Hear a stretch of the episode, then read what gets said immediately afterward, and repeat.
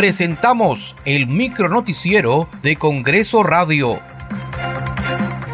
¿Cómo están? Les saluda Danitza Palomino. Hoy es viernes 20 de octubre del 2023.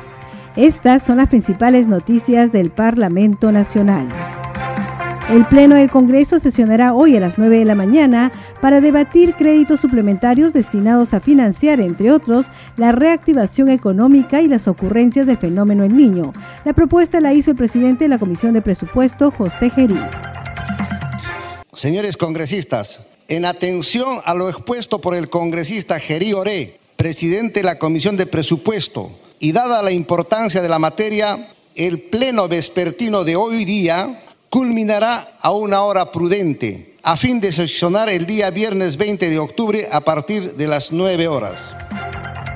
Más de 100.000 pobladores en el país se beneficiarán con el proyecto que aprobó el Pleno del Congreso, que establece un rescate financiero para los pequeños productores agropecuarios con deudas con Agrobanco y el Fondo Agroperú, así lo informó el congresista Ilish López, autor de la iniciativa y es por eso que este proyecto de ley de alivio financiero justamente impacta ahí. ¿Qué es lo que hemos hecho? Hemos aprobado con más de 100 votos en el Pleno, es una votación bastante sólida e importante. Eh, hemos aprobado que el Fondo Agroperú, que es un fondo eh, que se maneja el Ministerio de Agricultura, pueda ah, adquirir la deuda por 53 millones 380 mil soles.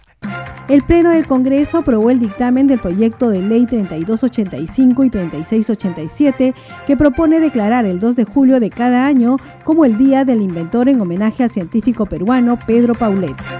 Fernando Rospigliosi Capurro juramentó como nuevo congresista de la República y quedó incorporado como tal para completar el periodo legislativo 2021-2026.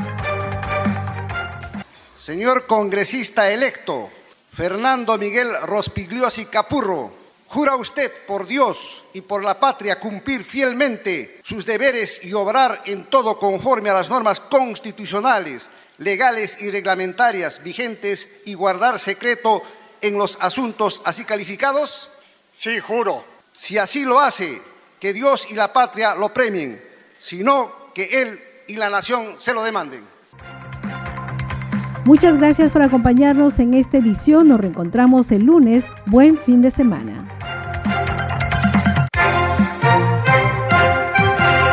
Hasta aquí el micronoticiero de Congreso Radio, una producción de la Oficina de Comunicaciones del Congreso de la República.